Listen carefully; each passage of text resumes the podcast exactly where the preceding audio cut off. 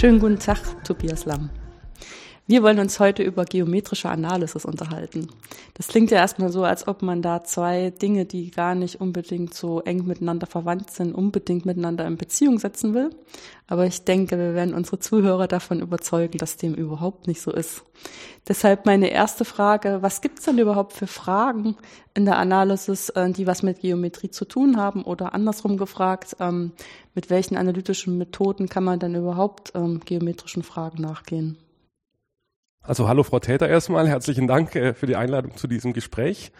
Ähm, dann zu Ihrer Frage. Also ähm, in der Analysis gibt es tatsächlich zum Glück sehr viele Probleme, die ähm, äh, mit der Geometrie zu tun haben und ähm, auch schon einige, die relativ einfach zu erklären sind, wie zum Beispiel ähm, ein ganz altes klassisches Problem, das Problem der Dido, ähm, wo es darum geht, mit einem Seil auf der Erde ein möglichst äh, großes äh, Gebiet abzustecken, welches eben sehr großen ähm, Flächeninhalt hat. Ähm, und ähm, das hier ist ein klassisches Problem meiner Meinung nach der geometrischen Analysis, weil man eben ähm, einen Flächeninhalt maximieren möchte unter einer äh, Längennebenbedingung zum Beispiel. Und ähm, äh, in der Analysis führt das auf ein, ein klassisches Variationsproblem. Und ähm, die Geometrie kommt halt ins Spiel, weil man die geometrische Struktur der der optimalen ähm, Konfiguration verstehen möchte. Und das ist ähm, ein sehr ähm, äh, prominentes Beispiel der äh, geometrischen Analysis. Ein zweites sehr prominentes Beispiel sind die, die Minimalflächen, die uns im täglichen Leben ähm, sehr häufig äh, begegnen. Da ist halt zum Beispiel, also wer, wer schon mal im äh, Münchner Olympiastadion war, im Alten, wo jetzt heutzutage leider nicht mehr Fußball gespielt wird, aber früher viel gespielt wurde, ähm, da ist das Dach dieses Olympiastadions, das ist eine Minimalfläche tatsächlich. Ähm, und äh, ich denke, jeder von uns kennt äh, Seifenblasen. Die Struktur, die die Seifenblasen ausbilden, das sind alles Minimalflächen, also die Oberflächen der Seifenblasen, die probieren ähm, unter ähm, die Oberfläche einfach zu minimieren, die, die, die Oberflächenspannung. Und ähm, äh. Das war jetzt schon so ein Zungenschlag, ne? Also eigentlich wollen die die Spannung erstmal minimieren, weil die Physik sie dazu zwingt und dann äh, führt das dazu, dass das heißt, die Oberfläche möglichst klein zu machen. Genau, richtig. Was aber richtig. schon fast für eine analytische Antwort auf das Problem ist, oder? Das stimmt. Das ist, also es ist auch wieder ein Variationsproblem, weil man äh, ein gewisses Funktional minimieren möchte. Also es mhm. ist wieder ein Problem der Variationsrechnung. Ähm, ja, das sind so die ähm, vielleicht die zwei prominentesten Beispiele, die man auch im alltäglichen Leben mal ja. selber erleben oder sehen kann. Wobei das ja schon so ein bisschen lustig ist. Also, dass die Kugel immer so relativ optimal ist, das ähm, sieht man ja häufiger. Mhm. Also zumindestens, wenn die nicht irgendwelche speziellen anderen Kräfte noch einwirken, also dass sich sozusagen die Seifenblasen gerne, wenn da jetzt nicht der Wind irgendwas dagegen hat, so eine Kugelform, das sieht mhm. man ja. Aber das im Prinzip ist ja das nur so die, die aller, aller allgemeinste ähm, Konfiguration, um das mal wissenschaftlich auszudrücken, äh, die man beobachten kann. Man kann ja auch sozusagen, äh, das hat man auch schon mal erlebt, wenn man solche Mitmachveranstaltungen gesehen hat, irgendwelche anderen ähm, Drahtgitter ähm, mit solcher Seifenlauge füllen und dann gucken, äh, was sich da für Gebilde aus bilden. Ja. Die stehen auch unter derselben Nebenbedingung, dass die Oberflächenspannung möglichst minimiert wird. Richtig, ja. Und das ist manchmal ganz überraschend, was dann für Gebilde äh, tatsächlich die Lösung davon sind. Ja, man kann da sehr schöne Beispiele tatsächlich selber konstruieren. Also das ist auch gar nicht so schwer. Wenn man Drahtgitter sich äh, irgendwie hinbiegt dann äh, und an die Seifenlauge tauft, da kann man schöne Experimente damit machen. Hm. Aber es hängt eben sehr von dieser äh, sogenannten Randkonfiguration auch den Randwerten ab, äh, die durch das, das äh, durch das äh, Radgitter jetzt vorgeschrieben gegeben sind. sind. Genau, ja. also da. Wobei was ja dann auch immer äh, relativ erschreckend ist, dass das ja nicht immer eindeutig ist. Ja. Wie drückt sich das denn analytisch aus? Also ich meine, das wäre jetzt schon wieder eine Frage, welche mathematischen Methoden benutzt man denn da eigentlich, die damit leben können, dass das eventuell alles nicht eindeutig ist? Also sagen wir, die für, für mich die Hauptmethoden sind einfach die klassische Theorie der partiellen Differentialgleichungen. Also das gegebene Problem, zum Beispiel hier das Minimierungsproblem dieses, dieses äh, geometrischen Funktionals, das, das äh, übersetze ich an eine partielle Differentialgleichung. Ähm, und äh, da gibt es halt äh, die, die, die Standardmethoden, die man in einer Beginn äh, Anfängervorlesung für partielle Differentialgleichungen kennenlernt, wie zum Beispiel das Maximumprinzip und ähm, so weiter. Und das Maximumprinzip ist eigentlich ein, ein ein Hilfsmittel, um eine Eindeutigkeit für solch ein Problem zu, äh, zu zeigen. Aber mhm. Ja, wobei das kann man vielleicht auch noch ein bisschen vertiefen, was das Maximumprinzip eigentlich sagt. Also das Maximumprinzip ähm, vergleicht, äh, also das Maximumprinzip sagt zum Beispiel, wenn ich eine, eine, eine elliptische partielle Differentialgleichung habe, wie, wie ähm, diese, diese Minimalflächengleichung mehr oder weniger eine darstellt, äh, dann besagt die, dass, das besagt das Maximumprinzip, dass äh, wenn ich diese Differentialgleichung auf einem Gebiet gegeben habe, dass das Maximum äh, der Lösung auf dem Rand angenommen wird oder unter gewissen verstärkten Annahmen gilt auch noch, dass wenn das Maximum im Innern des Gebietes angenommen wird, dann ist die Lösung schon konstant. Das ist jetzt mehr oder weniger ein lineares Maximumprinzip, aber ähm, Varianten davon gelten auch für die sehr nichtlineare Minimalflächengleichung. Ja, ich meine, das ist ja auch noch so ein äh, mütterliches Geschenk von der Laplace-Gleichung. Ne? Genau, richtig. Da hat man das das erste Mal entdeckt und das ist ja im Prinzip die, äh, wo man immer hofft, dass man äh, bei den vielen Nichtlinearitäten auf irgendwas trifft, was dem noch entspricht. Ja, ja, das stimmt. Also das äh, ist ein sehr, ist ein sehr äh, lineares äh, Ergebnis. Also das beruht stark auf der Linearität der Gleichung. Mhm. Man muss sehr viel Glück haben, um das im nichtlinearen Fall noch ja. anwenden zu können.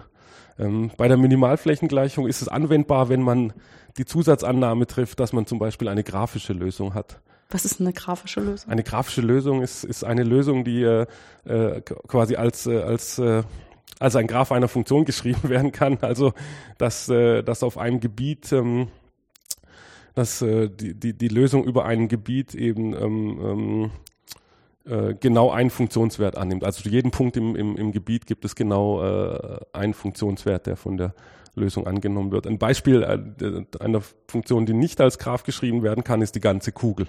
Ja, okay, das stimmt. Ja. Wobei die Hälfte der Kugel dann eben schon wieder eine grafische Lösung ist, weil die kann ich über einer Ebene ähm, eben durch eine Funktion ausdrücken. Ähm, und äh, diese Annahme, dass man eine grafische Lösung hat, das ist also eine sehr spezielle Annahme, aber ähm, da kann man eben stark auf die linearen äh, analytischen Ergebnisse hm. auch noch zurückgreifen.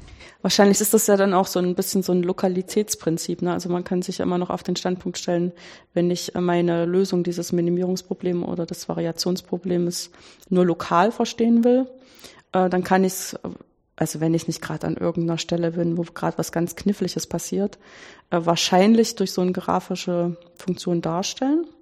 Also so erstmal so als ähm, erste naive Annahme, bis ich dann eines Besseren belehrt werde. Ja. Und ähm, dann ist es wahrscheinlich auch deshalb so, weil das eigentlich an der Stelle man die Nichtlinearitäten nicht so merkt. Also es ist sozusagen in erster Näherung linear. Ähm, ich glaube, dem kann ich im Großen und Ganzen zustimmen. ja, also ja aber ich meine, wir sind ja dann wieder Masochisten, wir suchen ja dann nach den Stellen, wo dem nicht so ist. genau, genau. Also das wird dann, äh, das sind dann die wirklich interessanten Situationen, die man tatsächlich auch studieren möchte. Ich meine, die Situation, in denen alles schön ist, das ist auch alles schon bekannt. Dafür sind wir zu spät geboren. das haben Leute schon lange vor uns äh, quasi alles sehr, sehr gut studiert. Deswegen ja. sind diese anderen Situationen von großem Interesse. Ja, wobei ich dann immer noch denke, ähm, zum Beispiel so ein Gebiet, das einfach eine Ecke hat. Mhm. Oder wenn man Würfel hat mit Kanten, das ist gleich noch ein bisschen schlimmer. Ähm, das passiert ja tatsächlich im Leben. Also ich meine, klar sagt man wahrscheinlich, wenn man sich so einen Tisch hernimmt, der hat ja dann auch eher die Ecken so ein bisschen abgerundet. So ganz eckig ist es dann doch nicht, aber so eine gewisse, ähm, also gewisse Störungen, die durch diese Eckenstrukturen reingetragen werden, mit denen muss man schon irgendwie umgehen können mit denen muss man umgehen können und tatsächlich ähm, äh, kann man damit auch umgehen. Also ich persönlich bin da jetzt nicht der Experte, aber ich weiß eben, dass, äh, dass es jede Menge Veröffentlichungen auch zu diesen Gleichungen äh, in Gebieten mit Ecken gibt zum ja. Beispiel. Also das ist, äh, Weil ich meine, das ist im Prinzip das, was durch diese klassische Theorie, die, auf die wir gerade angespielt haben, erstmal nicht unbedingt abgedeckt worden ist. Richtig, das stimmt, das stimmt. Also das haben auch schon äh, ich kenne Leute, der äh, in Freiburg, als ich studiert habe, da gab es einen Professor, der, der, der dann irgendwann zur Numerik gewechselt ist, aber in seinen Anfangsjahren hat er zum Beispiel ähm, viel darüber nachgedacht, wie solche Minimalflächengleichungen auf Gebieten mit Ecken aussehen. Ähm, da hat er uns ein bisschen was erzählt und da habe ich auch ein bisschen was mitgekriegt, aber da bin ich tatsächlich nicht der Experte dafür. Aber klar, von der Natur aus gegeben ist das ähm, ist das eine Situation, die man nicht ignorieren darf. Also das ist äh, klar. Ja. ja. ja, ich meine, es sind ja immer so äh, verschiedene Dinge, die uns vorantreiben. Natürlich irgendwie die Neugier, ein Problem zu verstehen, aber manchmal eben auch äh, ganz konkrete Anwendungen. Also nicht immer innermathematisch getrieben, sondern manchmal auch außermathematisch. Und ich denke, dass mit diesen Ecken und Kanten, das wird dann manchmal so ein bisschen abgetan innermathematisch. Also ja. nicht von allen, aber es gibt immer so gewisse Schulen, äh, die sagen, ach, was, was soll das? Physikalisch ist doch eh alles glatt und was soll das? Äh, schön, wenn es so wäre. Also ähm, in, in, meiner eigenen Forschung ähm, bin ich jetzt selber auch nicht einer, der so viel mit Ecken und Kanten macht, ein bisschen was schon.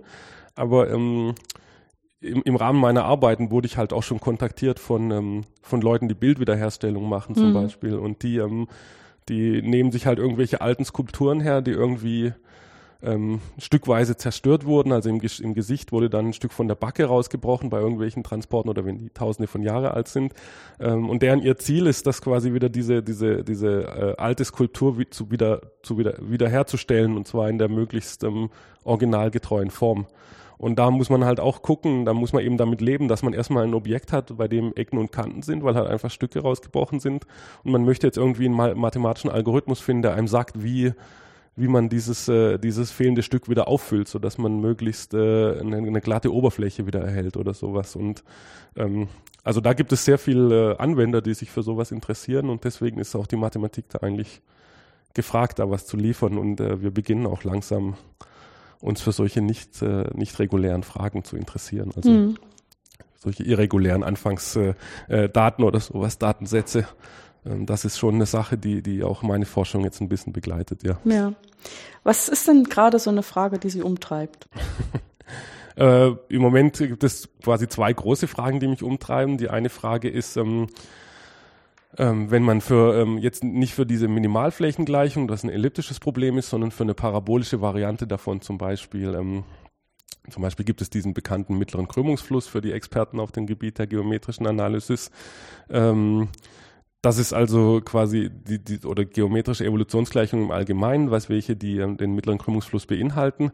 Da geht es darum, dass man ähm, mit einem gegebenen, mit einer geometrischen, mit einer gegebenen geometrischen Struktur beginnt und man möchte die in einer gewissen Form optimieren, möglichst glatt haben oder möglichst homogen oder, oder sowas. Und, und man, man sucht einen, ein, ein, eine Methode, dieses, diese, diesen möglichst glatten, optimalen, äh, ähm, diese möglichst glatte, optimale Form zu erhalten und durch eine stetige Veränderung dahin zu kommen. Und wie man das macht, ist mit Hilfe von von parabolischen Differentialgleichungen, Evolutionsgleichungen, wie eben zum Beispiel dem mittleren Krümmungsfluss.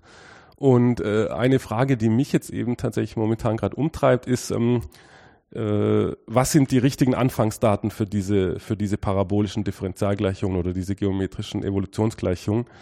Ähm, also in dem Sinne, ähm, was ist die minimale Regularität für die Anfangsdaten, die man annehmen muss, damit man immer noch eine Lösung in einem gewissen Sinne konstruieren kann.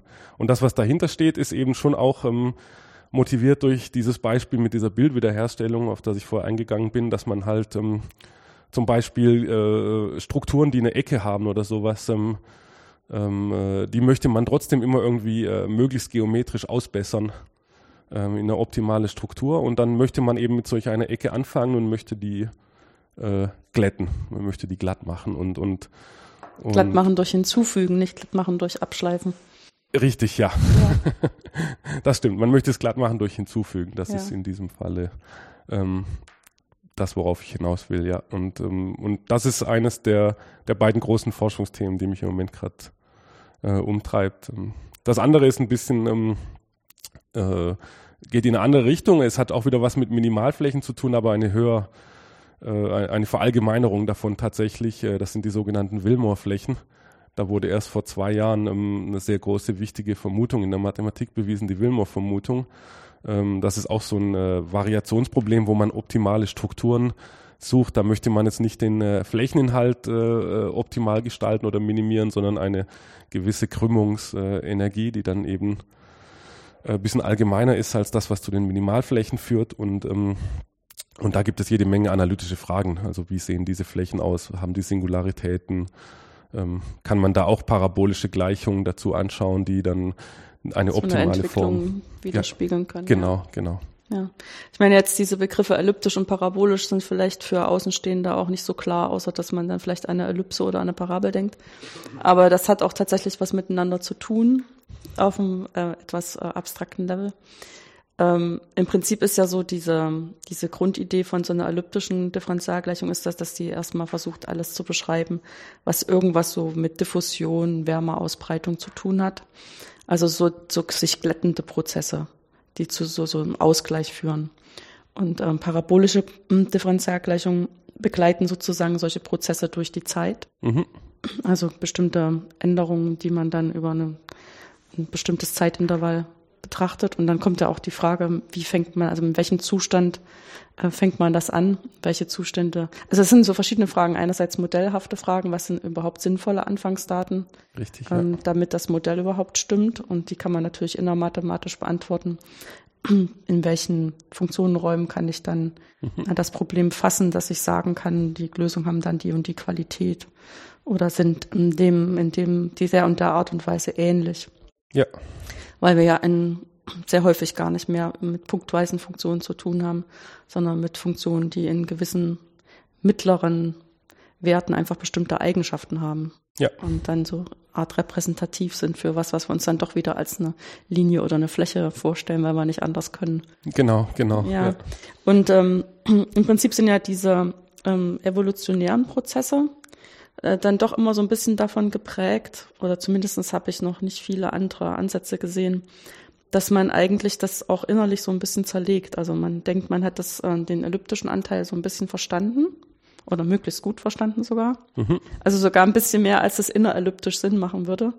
Und ähm, packt das dann äh, in ein abstraktes Setting von so einer Entwicklung, das, was dann auch immer diesen Namen Evolutionsgleichung oder dynamisches System auch gerne bekommt. Mhm äh, wo man dann eben denkt, ich kann dann ähm, diese Theorie entwickeln, die auf einem möglichst abstrakten Niveau diese dynamischen Systeme ähm, kontrollieren kann ähm, und benutze dann die Eigenschaften von dem elliptischen Operator, der da drin vorkommt, um äh, auf festem Grund zu bleiben in der Mathematik.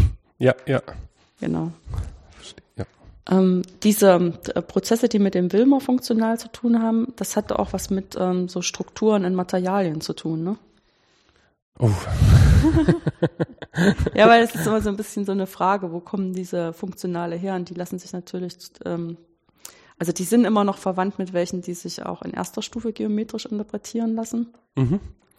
Also die, ich glaube, das Wilmer-Funktional, das äh, wurde tatsächlich schon vor länger, also das ist schon seit mehreren Jahrhunderten wird das betrachtet. Mhm. Ähm, ich, das wurde natürlich nicht Wilmer-Funktional damals genannt, genannt ja. aber ähm, äh, es ist sehr eng verwandt zu der sogenannten äh, Plattengleichung oder zu diesem Funktional, welches einem die Plattengleichung liefert. Also wenn man irgendeine elastische Platte durchbiegt, ähm, dann, äh, dann ist eine Approximation ähm, äh, die man davon, äh, die, von der physikalischen Gleichung, die man da erhält, ist dann quasi die Willmore-Gleichung. Hm. Äh, da treten solche Krümmungsterme auf, weil durch das Durchbiegen auch zweite Ableitungen dieser, dieser äh, Funktion, die die Platte, durchgebogene Platte darstellt, ins Spiel kommen.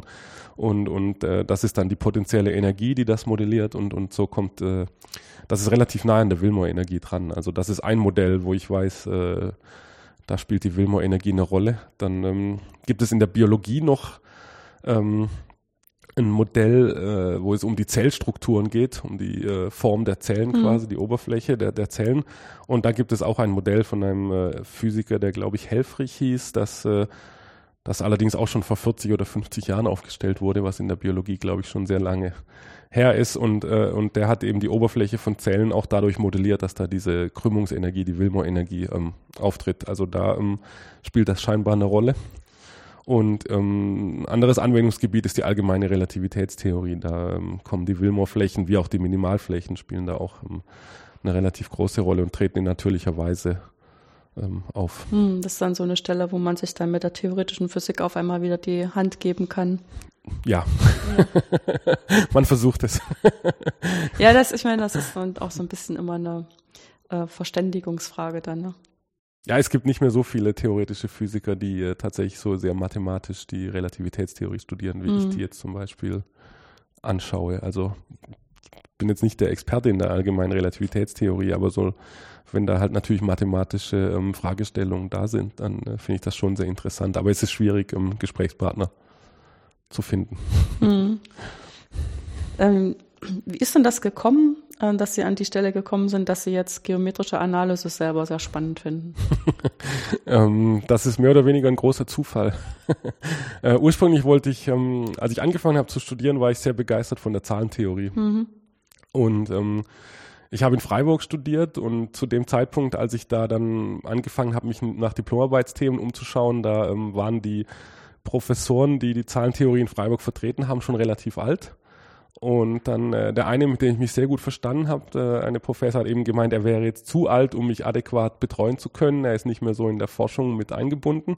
Und ich sollte mir doch vielleicht besser einen jüngeren Kollegen in der Fakultät suchen. Und dann ähm, hatte ich halt durch Zufall ein bisschen was bei dem äh, Professor Kubert, dem Vertreter der geometrischen Analysis in Freiburg gehört und dann war das quasi mein Plan B, was sich im Endeffekt als sehr glücklich für mich herausgestellt hat. Also bei mir war das eher Zufall, dass, äh, dass ich da reingekommen bin in die geometrische Analysis, aber im Endeffekt war das äh, ein sehr guter Schritt, glaube ich, weil das ein Gebiet ist, was eben im Moment relativ modern ist, relativ aktuell. Es gibt interessante Fragestellungen. Es wurden gerade ein paar große Probleme gelöst, was, äh, was zur Popularität dieses Gebietes beiträgt. Äh, da kann man unter anderem den, den Beweis der Poincaré-Vermutung nennen von Perelmann vor zwölf Jahren.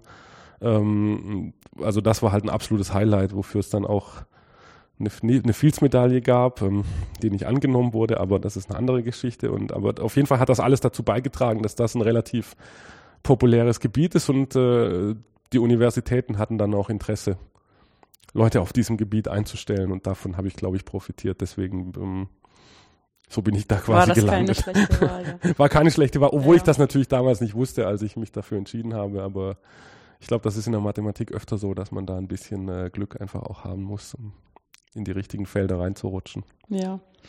Ähm, hat sich denn da eigentlich jetzt in den letzten Jahren, also ich, ich will darauf hinaus, äh, hilft der Computer da eigentlich was? Hilft der Computer da? Ja, weil ich meine, was? das ist ja das, was sich sozusagen in den letzten 20 Jahren für uns alle drastisch geändert hat. Dass das sozusagen dieser Knecht, der eigentlich nur Gehaltsabrechnung und irgendwelche ganz komplizierten linearen Optimierungsprobleme gelöst hat, dass der auf einmal so ähm, überall ist mhm. und ähm, auch immer einfacher zu bedienen ist.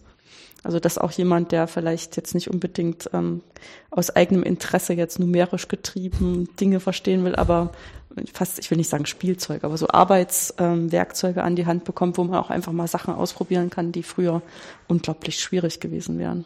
Ja, ja, nee, also ähm, ich muss auch gleich zugeben, also ich persönlich habe jetzt noch nicht so viel nicht mit äh, da nicht gearbeitet, mhm. aber ähm, auf der anderen Seite, es gibt natürlich immer wieder numerische Studien, die die jetzt irgendwelche ähm, Näherungen, Näherungslösungen für solche parabolischen Gleichungen zum Beispiel ja. berechnen, beziehungsweise numerisch die, die Existenz von Singularitäten beweisen. Also die zeigen, dass, äh, dass äh, numerisch unter gewissen Anfangsdaten halt äh, irgendeine Größe aufbläst und diese Gleichung dann nicht für alle Zeiten existieren kann. Und das gibt einem natürlich dann einen sehr großen, einen sehr guten Hinweis, nach, nach was man suchen sollte. Also wenn man jetzt wirklich dann analytisch zeigen sollte, äh, äh, diese Gleichung kann keine Lösung haben, die für oder hat Lösungen, die nicht für alle Zeiten existieren, ähm, dann hilft einem diese numerische Simulation natürlich enorm, weil ähm, man kann dann sehen, okay, ähm, also man kann das so asymptotisch zumindest so vom Verhalten vermuten und ähm, äh, wenn, wenn man dann quasi mit so einer ähm, Näherungslösung schon startet, den analytischen äh, Prozess, dann hat man sein Problem schon ein bisschen eingeschränkt und auch ein bisschen vereinfacht. Und in, in dieser Hinsicht ähm, hat sich der, der Computer schon als ja. wichtiges Hilfsmittel erwiesen. Ja, ich meine, was ja auch immer ganz faszinierend ist, wenn man dann bestimmte Dinge auch einfach mal visualisieren kann. Genau. Also weil das dann auch auf Leute, die jetzt gar nicht inhaltlich verstehen, was da gemacht wird, trotzdem ganz faszinierend wirken kann. Ja. Also wenn man da zu dem Anfangsproblem kommt mit den Minimalflächen, wenn man das halt einfach mal so darstellen kann. Klar, die Darstellung mit den ähm, äh, mit der Seifenlauge, die, die schaffen wir immer, aber wenn man das sozusagen dann auch Sachen, wo man eventuell gar nicht so präzise biegen kann, aber dem, der Rechner, dem kann man das dann ganz präzise vorschreiben, was genau. er zeichnen soll. Genau, ja. Äh, dass man dann einfach mal so bestimmte Sachen äh, visualisiert äh, vorführen kann, die sonst extrem schwierig wären zu zeigen. Ja, ja. Das hatte ich jetzt eher so gedacht. Ich will jetzt auch nicht unbedingt in unser Gespräch über Analysis unbedingt die angewandte Mathematik reintragen, aber das war, eine, war wirklich eine Frage, die mich da auch bewegt, inwieweit das jetzt. Aber ich finde das auch faszinierend, weil ich das auch bei meinem einen Kollegen in der Algebra erlebe, dass die ganz selbstverständlich äh, bestimmte Formelmanipulationspakete äh, benutzen, um einfach ganz viele Fälle durchzuprobieren. Mhm. Nee, klar, also ähm, in einer Selbstverständlichkeit, mit der ich den Computer nicht benutze und ich bin im angewandten Institut. Okay. Ähm, also ich muss zugeben, ich habe auch ein Paper geschrieben, in dem mal ähm, äh, irgendwo im Anhang dann ähm, Maple Codes noch drinstehen weil halt einfach irgendwelche schrecklichen Integrale auszurechnen waren, die wir uns nicht selber antun wollten. Und das haben ja. wir dann einfach Maple. Also ja. wenn sowas auch als äh, Nee, aber ich meine, das finde ich, find ich auch extrem hilfreich. Also dass man dann da auch Hilfe hat, so sowas ausgerechnet zu bekommen. Nee, da werden wir bestimmt ein paar Tage, also mindestens ein paar Tage dran gesessen, das auszurechnen. Mhm. Deswegen ähm, äh, das hätte uns, hätte uns sicher noch einige Zeit gekostet. Da war Maple sehr, sehr hilfreich. Also, genau. War, ja. also wenn man jetzt auch so über diese, dieses Problem der Anfangsdaten, was äh, vorhin äh, vorkam, was sind denn jetzt so, so das Schrecklichste, was man sich vorstellen kann? Kann man sich das noch vorstellen? äh, man kann sich sehr viel Schreckliches vorstellen. Also äh, worüber wir zum Beispiel schon nachdenken, ähm, also was wir probieren, ist eine relativ einfache Situation. Das kann sich vielleicht jeder vorstellen, nämlich ein Kegel.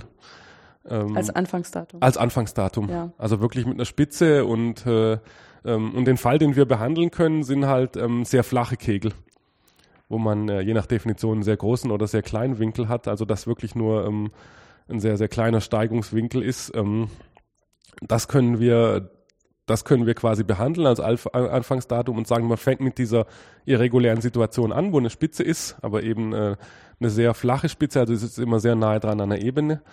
Ähm, und das können wir behandeln und können zeigen, dann existiert halt eine Lösung des zum Beispiel mittleren Krümmungsflusses, die äh, sofort glatt ist.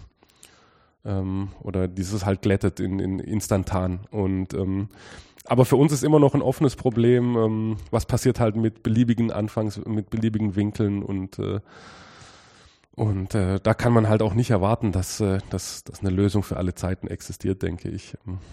Ja, wenn das. Weil das noch genauer untersucht werden muss. Aber wie schon gesagt, da, das ist eine Fragestellung. Äh, das ist ein sehr einfaches Beispiel der Kegel. Das ist, äh, kann man sich, glaube ich, tatsächlich noch vorstellen. Aber das ist so schon das, das Leitprinzip, an das wir nachdenken. Also Singularitäten von diesem Typ. Das sind so ähm, die Sachen, die wir behandeln können. Also so richtig weit sind wir da noch nicht vorangeschritten. Aber wenn es noch viel schlimmer wird, dann können wir da auch, glaube ich, gar nichts mehr machen. Also ich behaupte schon fast, dass das, was ich in äh, gemeinsam Zusammenarbeit mit Herbert Koch mache, ähm, das sind schon fast die optimalsten Räume. Also man kann die sicherlich noch, noch leicht verbessern, aber ähm, qualitativ kann man da, glaube ich, nicht mehr sehr große Sprünge machen. Also viel, viel schlimmer als diese Kegelsingularitäten kann man da einfach nicht, nicht werden, um, um nicht die ganze, ähm, das ganze Problem der Wohlgestelltheit, also dass die Gleichung wirklich noch zumindest auch für eine kurze Zeit eine Lösung besitzt, ähm, zu zerstören. Ja. Ist, ja. Ich meine, das ist ja letztendlich auch dann eine Frage an das Modell. Wenn das Modell ähm, dadurch lebt, dass was ähm, sich sozusagen selbst glättet, ob man sich da jetzt vorstellt, dass das irgendein physikalischer Prozess ist, der das treibt, oder ob man einfach sagt, das ist eine Gleichung, die wirken soll, mhm. ist ja auch eigentlich egal. Ähm, dann ist schon die Frage, ähm, wie sinnvoll das ist, wenn man dann letztendlich nur noch lauter Spitzen hat oder Schlimmeres als Spitzen. Ja, also das stimmt, das stimmt. ja so eine gewisse ähm, erste Ähnlichkeit äh, mit Objekten, die dadurch beschrieben werden sollen, sollte es ja vielleicht haben. Das ist richtig, ja. Mhm. ja. Ähm, die, die Zusammenarbeiten, die sich anbieten, sind die jetzt eigentlich mehr so inneranalytisch oder das ist auch wieder so eine neugierige Frage von mir. die Zusammenarbeit mit anderen Wissenschaftlern. Ja, ja. Ähm. Also ich, das ist, vielleicht hätte ich die Frage auch so stellen können, ähm, sitzt man da eigentlich mehr oder weniger still in seinem Kämmerlein oder diskutiert mit den Leuten, die da promovieren in der Arbeitsgruppe? Oder ist es tatsächlich was, was ähm, sehr viel Ansatzpunkte gibt, um über die ähm, eigene Arbeitsgruppe oder vielleicht sogar über die Mathematik hinauszugehen? Ähm, ja, also ich muss zugeben, bei mir sind die, äh, die, äh, die Co-Autoren sind eigentlich quasi alle aus dem engeren äh, Umkreis. Also das ist jetzt nicht Karlsruher Umkreis oder sowas, aber die machen eigentlich alle Analysis oder Geometrie in einer gewissen äh, Hinsicht. Ähm, tatsächlich sind meine, die meisten meiner Co-Autoren, beziehungsweise alle meiner Co-Autoren nicht in Karlsruhe ansässig. ähm, das bedeutet für mich, dass ich relativ viel Zeit mit Skype verbringe und ähm, mich da halt mit Leuten in New York oder London oder Potsdam, wo auch immer sie sitzen, ähm, äh, unterhalte. Das war jetzt eine schöne Kombination, New York, London und Potsdam. das sind jetzt die spontanen, die mir eingefallen ja, ja, ja, sind. Freiburg, Tübingen, da kommt da natürlich auch noch dazu, aber mit, zu denen kann man tatsächlich auch ab und zu mal per Bahn hinreisen, ähm, zu den anderen auch gerne, aber ähm, äh, ja, aber heutzutage, also ich schreibe fast keine Papers mehr alleine, das ist irgendwie, ich weiß auch nicht, der, der Trend, früher war das ja mal anders, aber ähm, mir macht es einfach viel mehr Spaß, mit Leuten über Mathematik zu reden und dann quasi in gemeinsamem Gespräch das nächste die nächste Veröffentlichung zu erarbeiten. Und äh, genauso ist das aber auch äh, meine Arbeitsgruppe hier, die ist noch relativ klein, würde ich mal sagen, in Anführungszeichen, mit ähm, momentan zwei ähm, wissenschaftlichen Mitarbeitern vor Ort und eine wissenschaftliche Mitarbeiterin, äh, die, die gerade eben ihr zweites Kind bekommen hat vor einem Monat. Und äh, die ist gerade also noch ein bisschen, äh, die ist gerade im Moment nicht so beteiligt an der, an der gemeinsamen Forschung, aber wir haben interne Seminare, wo wir über offene Fragen äh, reden, die, die auch alle mehr oder weniger in diese Richtung gehen, die ich gerade eben beschrieben habe, Minimalflächen und äh, parabolische Gleichungen, geometrische Evolutionsgleichungen, auch Wilmore-Flächen und ähm, klar, optimal wäre es, wenn da auch äh, demnächst mal eine, eine gemeinsame Veröffentlichung entsteht, aber es lässt sich halt irgendwie nicht. Ähm, das braucht auch alles seine Zeit. Ne? Braucht alles seine Zeit, ja. Mm, das kann ich verstehen. Ja. Jetzt ähm, diese, diese Art der Arbeit, ähm, das ist jetzt wieder so eine Frage, wo ich klar weiß, dass dann Nein kommt, aber ich will irgendwie eine Möglichkeit finden, die möglichst offen zu stellen. Es gab ja mal einen Moment, wo Sie sich dafür entschieden haben, Mathematik zu studieren. Mhm. Ich vermute mal, Sie haben sich wahrscheinlich eher nicht vorgestellt, dass das dann so aussieht, ähm, dass man dann Skype-Sessions macht und was weiß ich. Aber was war denn der, der Punkt, weshalb Sie sich für Mathematik entschieden haben? Was war denn so attraktiv? Äh, ja, attraktiv war eigentlich das, dass ich mir, also das war, ich sage es jetzt mal anders, ich formuliere es mal ein bisschen ehrlicher. Also es war das Einzige, was ich mir vorstellen konnte, was ich, was mir Spaß macht zu studieren. Also mir, mir hat halt das, das, die Beschäftigung mit der Mathematik an für sich oder mathematischen Fragestellungen, das war, ähm, das war relativ klar ab der zehnten Klasse, sage ich mal, auf dem Gymnasium. Das, das, das hat mir einfach Spaß gemacht. Das hat mir immer Spaß gemacht, auch ähm, schon weitergehende Mathebücher zu lesen. Da hatte ich zum Glück einen guten Lehrer, der mich dahin geführt hat. Aber ähm, also quasi das war das einzige Fach, in dem ich Spaß hatte, Zeit zu investieren. Aber das ist tatsächlich durch Schule. Bei mir war es in der Schule einfach relativ schnell. Also in der 10. oder 11. Mhm. Klasse war klar, dass, äh, dass ich Mathe studieren werde für mich persönlich. Ähm, ja, also da war das auch nicht, war ich nicht mehr abzubringen davon. Ähm, meine Eltern haben immer noch probiert, mit mir darüber zu diskutieren, aber da gab es ähm, keine Chance. Das finde ich auch immer wieder interessant, was da so für interessante Ideen in den Köpfen mancher Leute stecken, äh, dass das irgendwie keine Perspektiven hat oder was auch immer. Ja, also gut, also meine Eltern wussten schon, dass man da relativ äh, sicher einen Job kriegt. Insofern war es okay, auch nicht so schwer. Gut, die, ja. ja. ja, also es war ihnen klar, dass ich damit nicht irgendein, äh, irgendein Fach studiere. Genau. Taxifahrer werden. So. Im schlimmsten Fall endet er halt bei einer Versicherung oder sowas. Mm, okay. nee, nee, Quatsch, das ist jetzt nur ein Spaß, aber ähm, insofern war das alles auch gar kein ähm, Thema, obwohl sie halt, äh, also ich glaube, sie konnten einfach nicht meine Begeisterung dafür nachvollziehen und das war eben so ein bisschen immer der Diskussionsstoff, aber da ähm, nachher haben sie mich natürlich komplett unterstützt und ähm, ja, es hat sich gut herausgestellt, dass, also ich es hat sich als richtig herausgestellt, dass das immer noch Spaß gemacht hat, auch im mhm. Studium. Ja, nun sind im Laufe der Gespräche hier schon sehr viele Lobeshymnen gesungen worden, wie toll das ist, in Karlsruhe Mathematik zu studieren. Vielleicht machen wir ja mal so, wenigstens an dieser Stelle geben wir ein bisschen Platz zu sagen, warum das eigentlich gut war, in Freiburg zu studieren. Naja, in Freiburg war halt, ähm, ja, wieso war das gut in Freiburg? Mathematik Nein, ich meine, wahrscheinlich war die Wahl ja nicht gegen Karlsruhe, sondern hatte ganz andere Gründe, aber es muss ja irgendwie durch die, das Studium die Lust erhalten oder noch vergrößert worden sein.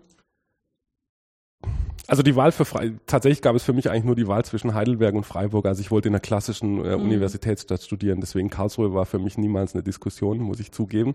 Äh, war man für mich niemals in der Diskussion, aber ähm, ja, in Freiburg habe ich halt das genossen, wirklich diese, diese ähm, studentische Atmosphäre da in der ganzen Stadt, das hier in Karlsruhe auch so ein bisschen äh, fehlt in meinen Augen, aber es wird vielleicht irgendwann mal besser. Ähm, ansonsten fand ich in Freiburg sehr toll, dass die, dass die Fakultät tatsächlich auch gar nicht so groß war. Ähm, als Student konnte man da halt relativ viel mitkriegen in alle möglichen Richtungen. Also das war, ähm, ähm das hört sich jetzt ein bisschen widersprüchlich an, aber ich hatte das Gefühl, dass da ähm, ähm, dadurch, dass es auf dem eigenen Gebiet dann vielleicht doch gar nicht so viele Angebote gab, konnte man halt immer noch, hatte man immer noch Kapazitäten, auch auf anderen Gebieten nochmal eine Vorlesung reinzu, reinzuschnuppern und so weiter. Also ich habe das, ähm, ich fand das da toll, also in Freiburg. Ähm, wobei ich jetzt sagen muss, Karlsruhe finde ich jetzt, äh, als ich es aus der, von, von der Professorenperspektive aus gesehen, finde ich jetzt schon wieder auf der anderen Seite sehr toll, dass wir hier so eine große Fakultät haben und sehr viele Leute haben, mit denen man sich austauschen kann. Und ähm, ähm, auch für Studenten natürlich, wenn die schon hier sehr spezialisiert nach Karlsruhe kommen zum Beispiel, dann finde ich das optimal, dass eben jedes Institut schon irgendwie fast sechs Professoren hat. Ähm, das bietet halt enorm viel ähm, Möglichkeiten für, für, für weiteren Austausch innerhalb des spezialisierten Gebietes auch. Also mhm. das, äh, ja. Ja, ich meine, es ist ja auch immer so ein bisschen äh, die Nähe von den technischen Fakultäten, wenn, wenn einen sowas halt interessiert, das ist dann doch ein, ein Vorteil zum Beispiel gegenüber Heidelberg. Da sollte man dann hingehen, wenn man vielleicht Nähe von Medizin sucht oder Nähe von Biologie. Da haben die so mehr die Ansprechpartner, wo man dann mal mathematische Fragestellungen machen kann, die dann nicht nur in der mathematisch getrieben sind, sondern vielleicht auch von anderen Seiten ja. motiviert werden. Ja, ja, das stimmt. Genau. Und ich meine, was ich auch immer noch denke, dass diese Ausbildung hier zur Wirtschaftsmathematik, das ist ja schon so ein Konzept, was ähm, dadurch, dass die sich so komplett einig sind, die beiden Fakultäten, das ist eher ungewöhnlich. Mhm. Ich bin da gar nicht wirklich involviert, ja, ja, ja. muss ich gestehen. Nee, ist es ja auch, ich meine, Warum auch? Darüber ist auch nicht das Thema des Gesprächs. Aber ich meine, man fragt sich ja schon immer mal so, wenn man sagt, man nimmt jetzt diese Arbeitsstelle an, ob es das jetzt ist oder ob man sich nochmal verändern will. Also sprich, ob man sich eigentlich wohlfühlt, ob man das findet, was man zum Arbeiten braucht. Und das ist ja so eine Kombination von allen möglichen. Also man braucht ja auch zum Beispiel Studierende, die Spaß an ihrem Studium haben, die man begeistern kann. Ja. Und ähm, die findet man halt nur, wenn das ähm, bisschen attraktiv ist, dass man hierher kommt. Und dann braucht man natürlich auch die Kollegen, die einem ähm, beistehen, äh, bei was auch immer, oder die einem nicht im Weg stehen. ich mache das auch schon. genau, in der Fakultät und außerhalb der Fakultät. Das stimmt. Also an die Studenten muss ich übrigens sagen, da war ich ähm, enorm begeistert. Ähm, bevor ich nach Karlsruhe gekommen bin, war ich in Frankfurt und da ähm, war das Niveau auch schon relativ gut, aber hier war es ähm, in der Breite sehr, sehr gut auch. Also das ähm, ich habe hier zwei, ähm, zwei Semestrigen partiellen Differentialgleichungszyklus gehalten und ich muss sagen, im zweiten Semester habe ich wirklich relativ schwierige Themen durchge durchgenommen. Und die Studenten, äh, die am Anfang dabei waren, sind aber auch komplett dabei geblieben und die sind auch aktiv dabei geblieben mit Fragen und so. Das ist ähm, nicht selbstverständlich. Also da war ich sehr beeindruckt von der Qualität der Studenten und äh, vor allem von der großen Anzahl der guten Studenten. Das ähm, muss ich sagen, das hm, da macht Lehrer Spaß. Da macht dann auch das Lernen sehr viel Spaß natürlich, wenn man selber auch gefordert wird, weil man weiß, äh, man muss wirklich jede Vorlesung hundertprozentig vorbereitet sein, sonst, äh, sonst die Studenten merken jede kleine Lücke. Also das äh, kostet mehr Zeit, aber macht dadurch eben auch sehr viel Spaß. Also ja. das ist klar. Ähm, diese ähm, Ausrichtung jetzt geometrische Analysis zu machen, ähm, also es klang so ein bisschen an, dass das hier so ein bisschen die ähm, die einzige Professur ist, die sich darum kümmert. Ähm, was wären denn jetzt vielleicht so Wünsche an die Zukunft? Ob die jetzt realistisch sind, ist ja vielleicht nicht so, nicht so wichtig. Das ist ja nur zwischen uns. Ja, ja, na klar. Bleibt privat. Ähm, nee, die Wünsche waren natürlich, dass man das, ähm, dass ich dieses Gebiet hier halt irgendwie noch ein bisschen äh, prominenter ausbauen könnte.